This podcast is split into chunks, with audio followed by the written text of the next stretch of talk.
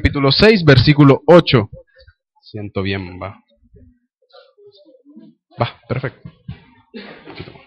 ¿Lo tenemos? Amén. Génesis 6, versículo 8. Leemos la palabra del Señor en el nombre del Padre, del Hijo y del Espíritu Santo. Pero Noé halló gracia ante los ojos de Jehová. Otra vez, pero Noé halló gracia ante los ojos de Jehová. Vamos a orar, Padre, en el nombre de Jesús, gracias Señor por su palabra. Mi Dios bendiga a cada padre aquí, Señor, reunido. Y le pido, mi Dios, por los padres que no están, pero que son responsables en su hogar en este lugar, mi Dios. Señor, le pido en el nombre de Jesús que le dé sabiduría para poder administrar su casa, para ser sacerdote en su hogar, mi Dios, para que hagan las cosas conforme a su voluntad, Señor, para que la familia se mantenga firme. En el nombre de Jesús, Señor, gracias por todo. Amén y amén. Se pueden sentar, hermanos y hermanas. Vamos a ver, vamos a hablar de los padres ejemplares. Yo creo que es un tema bien común, incluso utilizar ese. Y es interesante que estamos en la celebración del Día del Padre. Ustedes serán celebrados el 17 de junio. Y digo serán porque en el caso mío, soy padre en potencia, como dicen, ¿verdad? No he querido engendrar hijos aún, pero Dios sabe lo que tiene para uno en el futuro. Así que yo voy a tomar este sermón para mí también, para no equivocarme cuando yo ya esté administrando un hogar y tenga que administrar hijos. La verdad es que muchos son padres solamente porque ocurrió un accidente. Muchos son padres porque desgraciadamente se dio la circunstancia y la situación se dio, pero en realidad ellos no deseaban ser padres. Entonces se terminan haciendo cargo de los hogares y no tienen el deseo ni la vocación, terminan causando más daño que beneficio en el hogar. Entonces, nosotros tenemos que entender que para ese tipo de situaciones tenemos que formarnos antes de tomar ese tipo de decisiones. Pero los que ya están formados y como mi hermano allá que tiene 81 años, si yo le digo a él, hermano, deme un consejo, yo creo que él me da el mejor consejo del mundo. Hermano, fíjese que tengo este este problema con mi hijo. No, hombre, hermano, agarre un garrote y quiébreselo en el lomo. Amén. Ese era, ese era el sistema de educación de antes, ¿o no es cierto? Así nos educaron, a mí así me educaron todavía. Mi papá agarraba, no un garrote, pero agarraba un cincho y con la hebilla nos pegaba. No nos pegaba con lo normal, sino que nos pegaba con la hebilla. Entonces, ¿pero qué, qué implicó que mi padre nos tratara de esa manera? Formó hijos que tenían una disciplina diferente. Una disciplina que actualmente se está perdiendo y que ahora los hijos hacen lo que el papá les dice el hijo le grita a su papá, le grita a su mamá, incluso agarran los puños y, se, le, se, le, oponen al padre. Y uno dice, qué barbaridad, qué hijo más bárbaro. Bueno, la Biblia ya había profetizado que los hijos se levantarían contra los padres. Y es interesante que la culpa no es de la profecía, la culpa es de los mismos padres. El Espíritu Santo sabía que la sencillez de corazón de la gente, conforme iba a ir pasando el tiempo, iba a ser más difícil. Ahora los padres que eran tan rudos, ahora el hijo le dice, papi, soy homosexual y él se pone feliz. A ese nivel han llegado. Antes no, antes escapaban a matar al, hijo. Ahora no, ahora no, hijo, no te preocupes. Ahora no le estoy diciendo que lo mate. Le estoy diciendo que hemos llegado a tanto, tanta tolerancia que se acepta cualquier cosa como padre. Cuando realmente nosotros estamos obligados a criar a los hijos desde muy pequeños, primero en el temor de Dios. Primero en el temor de Dios, lo que muchos no están haciendo. Recuerdo eh, leyendo una historia de una, una maestra en la clase le dice a los alumnos, a ver muchachos, ¿cómo quisieran ustedes la esposa ideal? Y todos los alumnos empezaron a decir, yo quisiera como mi mamá. Yo quisiera que fuera como mi mamá porque mi mamá es especial y yo quisiera una esposa que fuera como ella, que me tratara como mi mamá. Y todos al unísono dijeron como su mamá. Pero resulta que luego la maestra cambió la, pregunta hacia los alumnos y le dijo a los varones, señores, y a usted, eh, perdón, se dirigió a las señoritas y le dijo a las señoritas, señoritas, ¿y a ustedes cómo les gustaría el esposo? ¿Le gustaría un esposo como su padre? Y al unísono las señoritas dijeron, no, no queremos un padre, no queremos un esposo como nuestro padre. No queremos una persona que nos maltrate, no queremos una persona que nos trate tan mal. Entonces, la situación es que muchas de esas señoritas, tal vez algunas sí querían un esposo como su papá, pero muchas de esas señoritas se daban cuenta que su padre había perdido el rumbo y estaba administrando su hogar de la manera equivocada. La verdad, présteme ese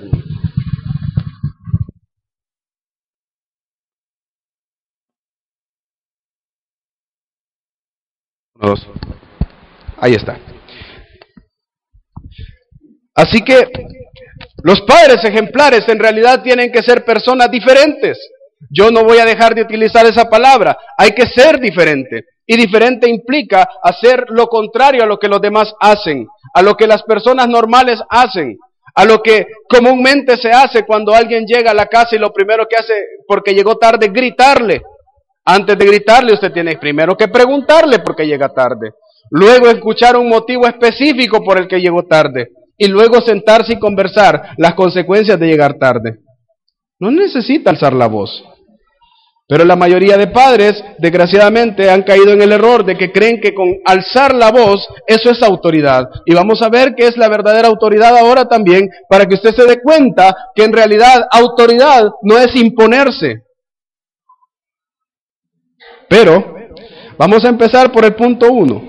Un padre ejemplar tiene convicciones firmes acerca de Dios y su voluntad. Primero, va contra la corriente. Mire Génesis 6, 11 y 12. Génesis 6, 11 y 12 dice, y se corrompió la tierra delante de Dios y estaba la tierra llena de violencia. Y miró, y miró Dios la tierra y he aquí que estaba corrompida porque toda carne había corrompido su camino sobre la tierra. Mire qué interesante lo que está leyendo ahí. Todo alrededor era un caos. Y como era un caos, toda la gente decía, lo que está pasando, yo hago lo mismo. No hay problema por lo que está pasando. Yo hago lo mismo. Yo crío a mis hijos igual. Yo crío a mis hijos de la misma manera que lo están criando estos, porque al fin y al cabo están en las mismas condiciones. Y si yo los crío igual, eso implica que no va a haber diferencia. Mis hijos van a ser rebeldes como son rebeldes los de mi vecino, como son rebeldes los de enfrente. Voy a dejar que sean rockeros como son rockeros los de mi, los de mi prima. Voy a dejar que sean eh, cualquier tipo de moda que tengan y los voy a dejar que lo hagan porque al fin y al cabo así está el mundo y no importa. Gracias a Dios que se ha bajado un poco esa moda de los famosos emo. Gracias a Dios que se ha bajado un poco. Antes era terrible ver esos hipotes en ese estado. Ponerse el mechón hasta acá y andar como que, mire, yo si hubiera sido papá yo en ese momento sí no sé qué hubiera hecho con uno de ellos. Porque le digo, era terrible verlos, ay, que yo me quiero morir, por todos se querían morir.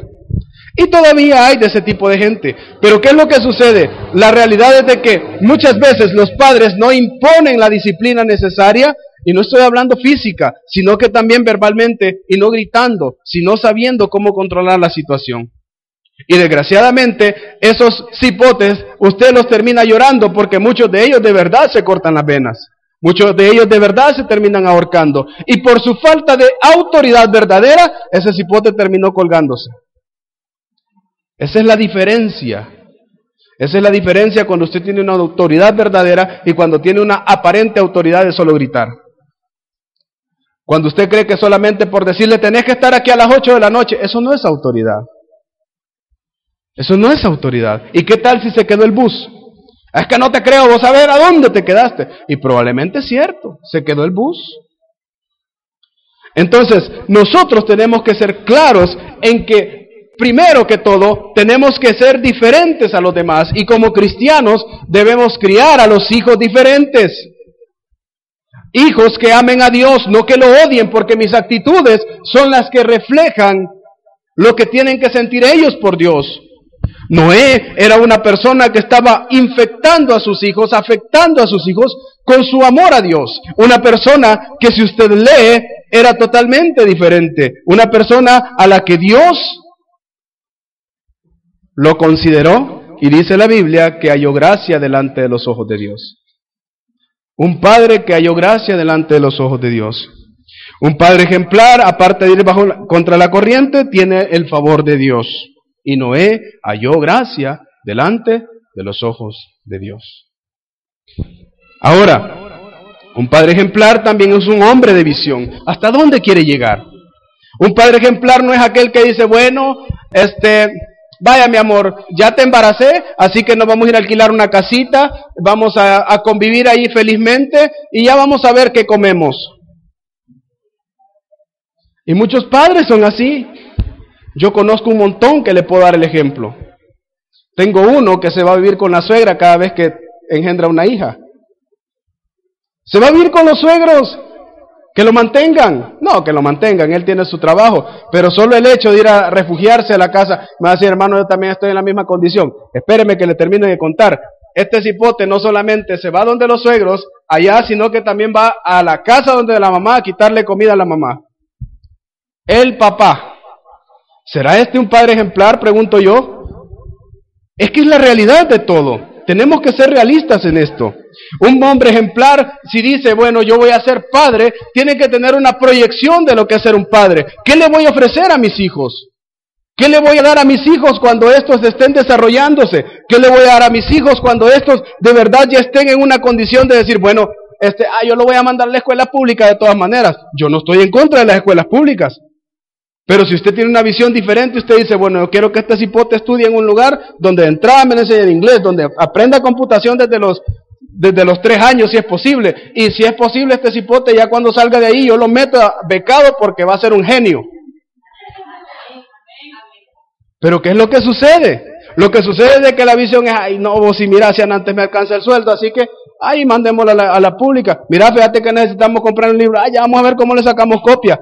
Y el problema es que su poca visión, aunque lo meta a una escuela pública, pero su visión tiene que ser este, tiene que salir mejor. Y cuando usted llega a la casa, ¿qué sucede? El cipote está quebrándose la cabeza con la tabla del 4 y usted le dice, papá, fíjate que necesito que me ayudes con esta tabla. Ah, yo no sé, voy a preguntarle a tu mamá con otras palabras. ¿Por qué? Porque yo vengo cansado, yo tengo que descansar y se llega a echar como león en el sillón a ver televisión, a ver el mundial. Si es que alcanza a ver, aunque sea el resumen, porque solo en la tarde están siendo los partidos.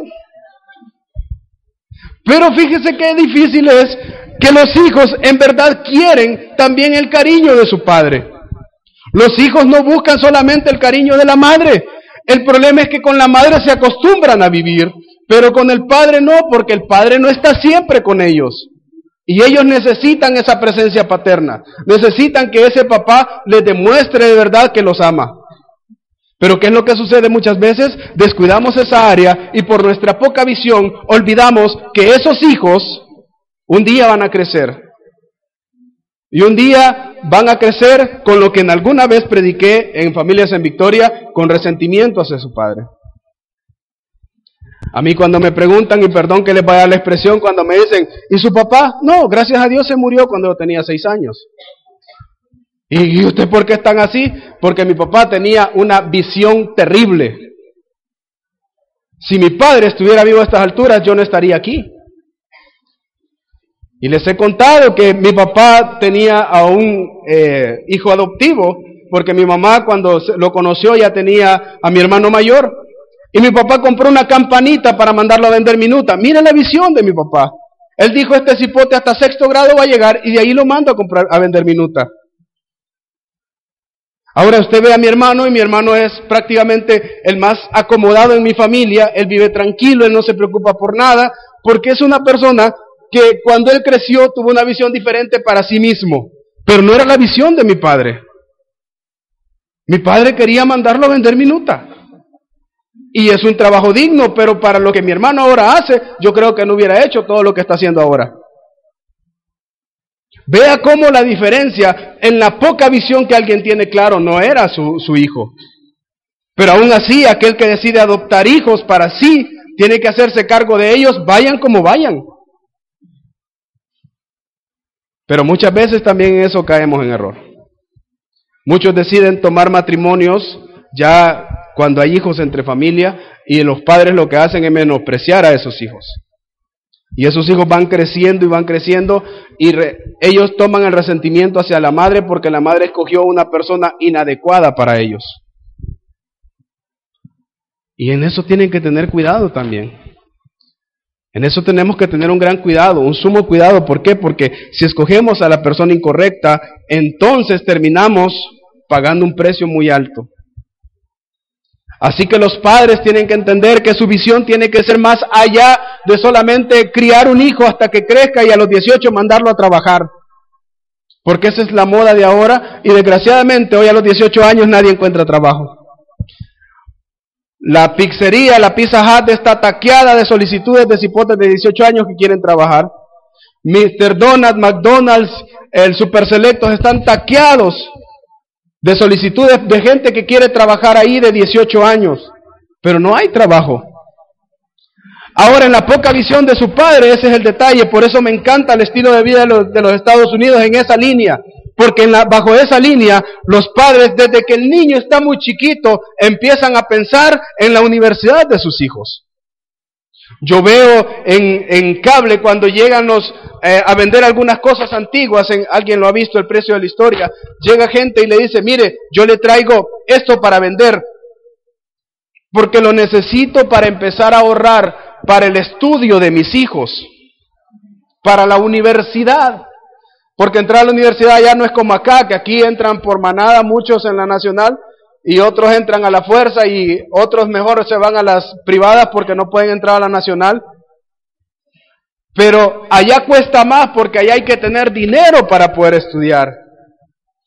Pero los padres, desde que el niño está muy chiquito, dicen, yo empiezo a ahorrar desde ya para que cuando éste esté en la edad adecuada, yo simplemente digo, aquí está el dinero.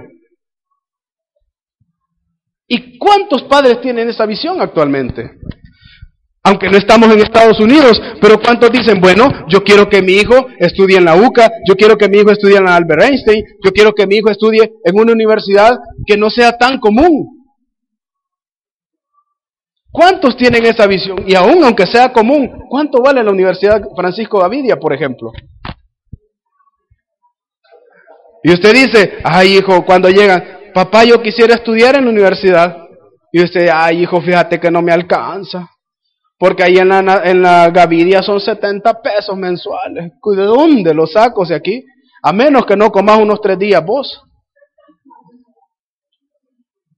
¿Por qué? Porque desgraciadamente nunca tuvieron esa visión. Simplemente dijeron, bueno, yo quiero ser papá y punto. Pero nunca vieron más allá de ser padres.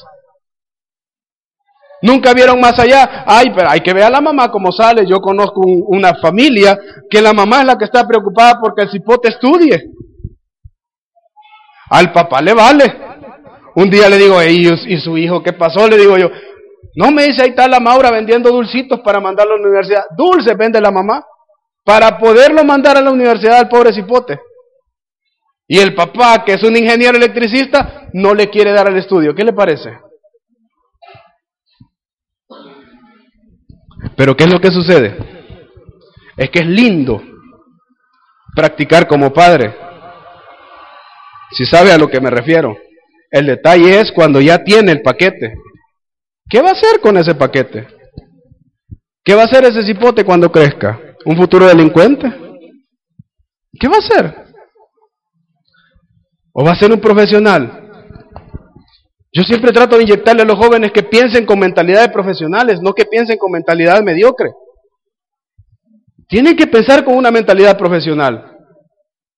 Pero ¿qué es lo que necesitamos para ser profesionales? Primero el apoyo de nuestros padres.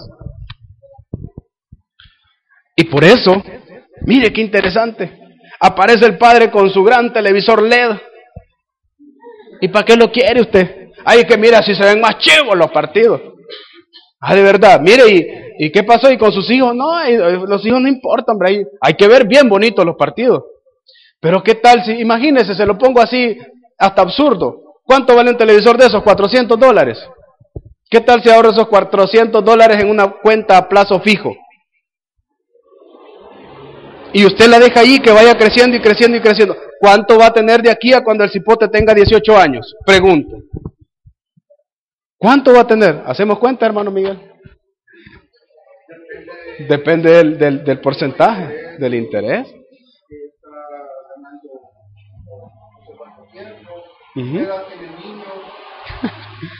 Pero es interesante que para cuando el niño ya tenga 18 años no van a haber 400 dólares. Es interesante que ya va a haber una base para decir, aquí está la matrícula para que éste vaya a estudiar. Es una visión diferente. Pero no, hay que ver el plasma, el DVD con, ¿cómo se llama? Con teatro en casa y este, y, y no, si es que mire, somos especiales y somos únicos. Pero no tenemos la visión. Muchos, otros sí. Otros sí la tienen. Y esa visión es la que usted tiene que poner en práctica. Ay, hermano, a mí me está diciendo, pero ya pasé por todo eso. Gracias a Dios que ya pasó. Pero tiene, como ya les he dicho, nietos que tiene que cuidar usted porque los hipotes ahí se los llegan a tirar. Porque tampoco fuimos tan adecuados para enseñarle a los hijos que los hijos tienen que cuidar a sus propios hijos. Ni eso les enseñamos a los hipotes. Les enseñamos que no, hijo, no te preocupes, venite para la casa y aquí yo te ayudo. Tenemos que ser realistas. Nosotros tenemos que enseñar a nuestros hijos que tienen que cuidar a sus propios hijos. No ser carga para los abuelos. Y ahí ve el viejito, yo veo a esos viejitos, ahí ve el viejito sudado para darle de comer al nieto, a la hija y al yerno.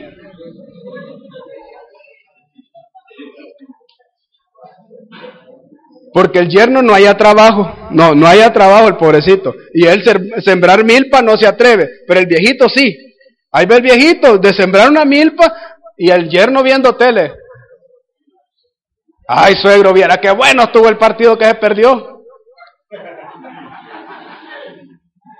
Qué barbaridad. Pero a ese nivel hemos llegado. ¿Por qué? Porque no fuimos capaces de enseñarle a nuestros hijos a poder criar sus propios hijos. Y ahora resulta que como los que saben son los, los abuelos, hay que llevarse a los abuelos para que ellos los críen. A ese nivel. Ahora, un padre ejemplar es obediente a la voz de Dios. Versículo 22, váyase conmigo versículo 22. Miren lo que dice el versículo 22. Dice, y lo hizo así Noé. Hizo conforme a todo lo que Dios le mandó. Mire qué interesante, un padre ejemplar es obediente a la voz de Dios porque la obediencia es la clave de la bendición. Muchos padres simplemente le dicen a su hijo, ¿vas a ir a la iglesia? No, papá, hoy no, voy a ir al cine. Ah, pues ahí, ve haces. ¿Cuántos nos podemos hacer expresión? ¿Cuántos la hemos dicho? Ay, ve qué haces. Amén, dice el hermano. Pero ¿qué es la realidad de todo esto? La realidad es de que nosotros tenemos que saber controlar los impulsos de nuestros hijos y sus deseos y enseñarles a amar a Dios, pero con nuestra propia obediencia. ¿Cómo yo voy a predicar con ejemplo en mi casa si no tengo ejemplo que predicar? ¿Cómo yo le voy a decir a mi hijo, hijo, no tomes cuando yo llego con tu foníspero? Y el hijo desde que va entrando el padre siente el olorcito, mm, este maestro ya sé de dónde viene. ¿Y sabe qué es lo peor de todo? Que el domingo está en la iglesia. Y cuando el papá le dice, vámonos para la iglesia, no papá, él no le quiere decir, no le quiere decir que no quiere ser hipócrita como el papá. Y así de duro es. En la mente de ese cipote está pasando esa palabra. Yo no quiero ser hipócrita como vos. Porque ahora hasta eso ya no es usted, ahora es vos. Y me entristece que hasta los abuelos se han dejado montar a sus, a sus hijos, a sus nietos. ¿Sabe cuál es el punto? Mi papá nos pegaba en la boca si nosotros tratábamos de vos a mi mamá o a él. Y yo creo que muchos de los que ya pasan de 50 años saben de lo que hablo. La rigidez y la disciplina era tal que usted, usted y usted, y crecimos diciendo usted. Por eso a mí me, cuesta incluso tratar a las, a las señoritas, aunque tengan 10, 11, 12 años, tratarlas de vos, porque a mí me acostumbraron a tratarlas de usted. Porque es una forma de respeto. Y a mí me enseñaron a respetar de esa manera. Y mi papá nos decía, jamás vayas a tratarla de vos. Jamás. Jamás. Y yo, va, está bueno. Ahora con los amigos sí, pero en el caso hay un respeto diferente. Pero ese respeto se perdió y ahora el nieto llega, mira abuelito, ay el abuelito bien feliz lo recibe todo, porque ya cambió la historia. Ahora el corazón se le doblegó tanto que aceptan lo que caiga. Ay hermano, pero eso, eso no es nada fuera de lo común, pero sabe que una cosa tan simple denota una verdadera autoridad. Una cosa tan simple como tratar entre vos y usted denota una verdadera autoridad. Pero ¿cómo necesitamos nosotros entender eso? ¿Cómo necesitamos aprender que en realidad hemos dejado que los hijos se monten sobre nosotros? Antes se permitía que hacer caballito, ahora nos agarran de caballitos a la hora que les dé la gana. Pero ¿de quién es la culpa? ¿De ellos? No, jamás fue de ellos. Porque ellos no crecieron sabiendo eso. Ellos crecieron viendo cosas que a ellos no les agradaban y actuaron de esa manera conforme a fueron creciendo. Por eso la culpa de los padres es, perdón, la culpa de la actitud de los hijos es de los padres. Y mucho más del padre que está pendiente de sus hijos, entre comillas. De aquel que abandonó el hogar y se fue, de ese mejor ni hablo, porque ese no es papá. Ese es cualquier cosa menos papá y va a ir a darse los dientes a otro lugar, se lo aseguro. Y en otro lugar se lo van a hacer a él. Y al final lo va a ver con un gran trencito porque ni modo. ¿Sabe qué difícil es? Que hay muchos papá leones. ¿Ha visto usted los leones? Los leones mandan a las leonas a cazar y el león solo está vigilando. Está echado. Cuando las leonas, la manada de leonas ha cazado, llega el león, se levanta, empieza a comer, y cuando una leona quiere comer, él le gruñe. Y cuando las crías quieren llegar a comer, él le gruñe. No los mata, pero no permite que coman. Cuando el león ya está saciado, entonces deja los desperdicios para la leona que ha cazado y para el leoncito para las crías. Hay muchos papaleones que tienen que entender que tienen que cambiar esa mentalidad también. Recuerde una cosa, cuando usted decidió tomar esposa o tomar mujer si no se ha casado, usted tomó un compromiso de que ya no es solo usted, es su esposa y los hijos que vengan. Recuerde eso. Muchos todavía siguen siendo egoístas estando casados y siguen siendo egoístas en muchas cosas. Muchos se van los sábados, los fines de semana, compran como tres cajas de cerveza y con todos los amigos se las acaban. Eso es por darle un ejemplo. Usted como cristiano ya no lo hace probablemente, pero probablemente tiene egoísmo en otras muchas cosas. Y cuando usted dice, ay hermano, pero es que mire, yo me lo merezco, sí, pero antes de pensar en que se lo merece, piense en qué es lo que necesita su familia. Los gustitos son para después que su familia esté saciada porque usted no es un papá león. O quién sabe. Usted es un papá que primero se va a preocupar por su familia y después por usted. Cuando usted deje ese egoísmo, su familia va a caminar diferente. Muchos hijos por eso son rebeldes. Son rebeldes porque ven la actitud de su padre y dicen, no, mi papá, qué barbaridad con mi papá. ¿Y yo cómo voy a hacer? Y por desgracia, los hijos toman el ejemplo de sus padres y ¿qué cree? La cadena se repite. Y ese hijo termina actuando de la misma manera con la esposa que tiene.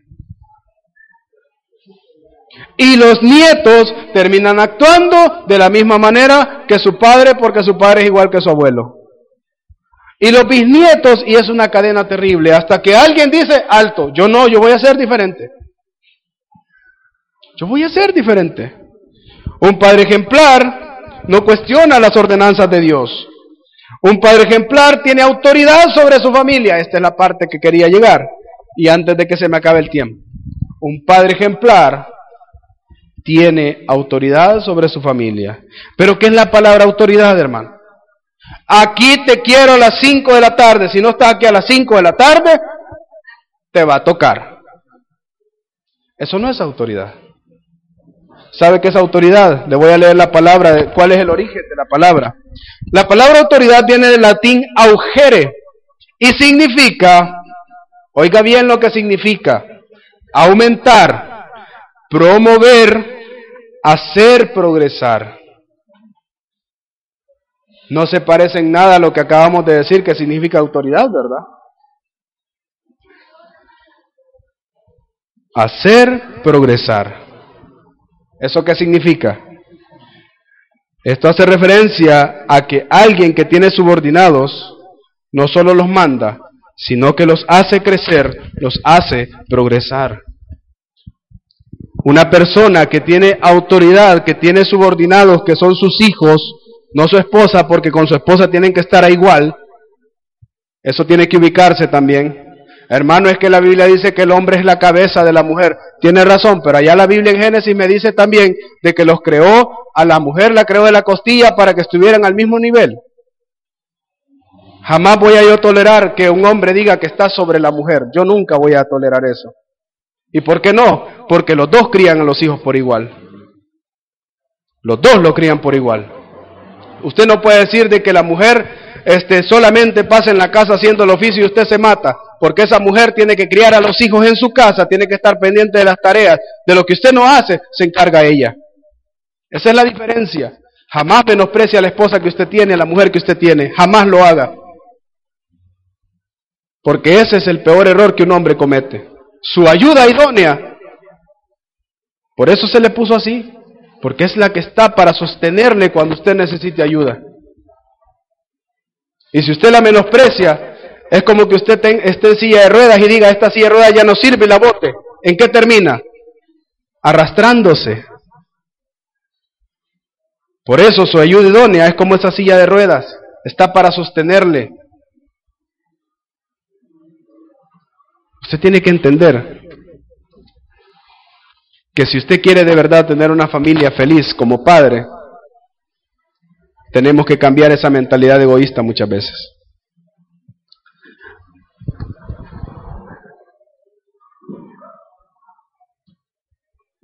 Un padre ejemplar tiene autoridad sobre su familia y todos van hacia el mismo objetivo. ¿Cuál es el objetivo? En el caso de los padres, ver crecer a sus hijos y ver que de verdad valió la pena el esfuerzo. Usted ve a sus hijos ya graduándose y usted dice, valió la pena. Aunque ese cipote se olvide de usted y se vaya de la casa y ya no regrese y se vaya con una mujer para Europa o para China, pero usted dice, valió la pena. Porque lo que Dios me entregó a mí, yo lo hice progresar y ahora se lo entrego a la vida como todo un profesional. Y ahora nadie va a decir, mire, cómo la gente se preocupa cuando el cipote llega, ay, ¿qué va a decir la gente? Yo recuerdo cuando estaba pequeño, yo recuerdo cuando estaba pequeño, y mi mamá me decía, mira, hay que planchar la camisa. Te voy a planchar esa camisa, porque yo solo las agarraba y me las ponía. No, te voy a planchar esa camisa. Ah, sí, déjela. ¿Qué va a decir la gente allá afuera que ni, ni tenés mamá para que te planchen? Se preocupan por las cosas simples, pero cuando ese cipote empieza a crecer y se les empieza a perder, nadie se preocupa por eso. Ahí no se preocupan porque digan, el hijo de la niña Toñita, ya sabía usted.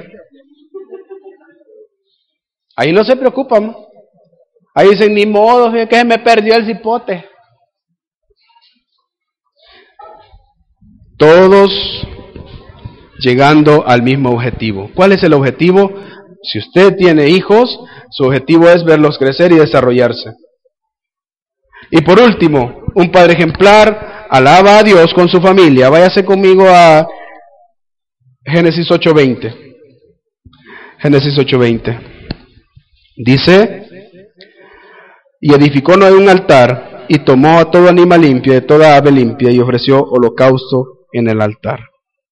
Un padre ejemplar no es aquel que dice, vaya mi amor, ya me voy, salud pues. Ahí, este, ahí te cuento cómo estuvo el culto. Un padre ejemplar es aquel que tiene a toda su familia en la iglesia. Un padre ejemplar es aquel que influencia a toda su familia para que su familia esté en la iglesia.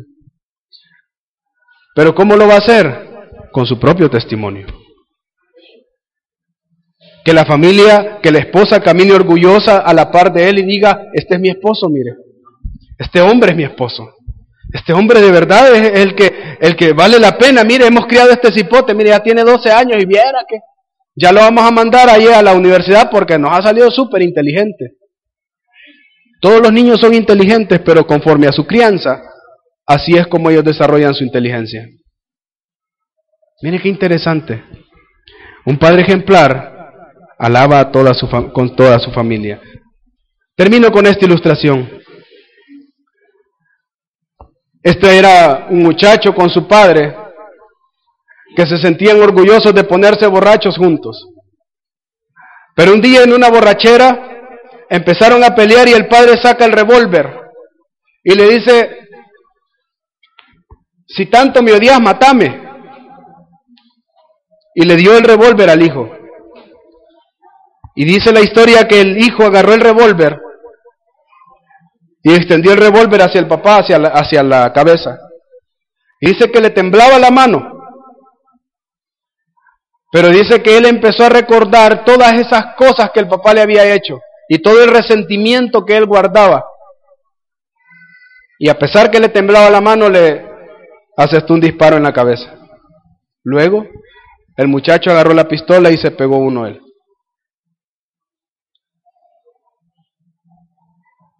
¿Qué tipo de influencia estamos siendo para nuestros hijos? Le dijo esa pregunta. Y para los que vamos a ser padres algún día, tenemos que entender que tenemos que ser la mejor influencia para los hijos.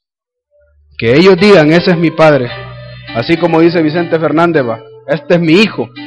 Y el, el Alejandro dice, este es mi padre. Los dos se sienten orgullosos de tener esa relación.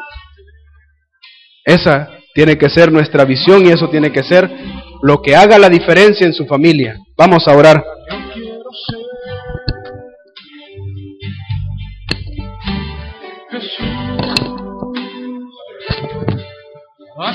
Señor, te damos las gracias en esta mañana porque nos has permitido, Señor, reunirnos en tu templo. Gracias por esta preciosa palabra, Señor, que has traído a la vida de cada uno de nosotros. Gracias, Señor, porque nos has hablado.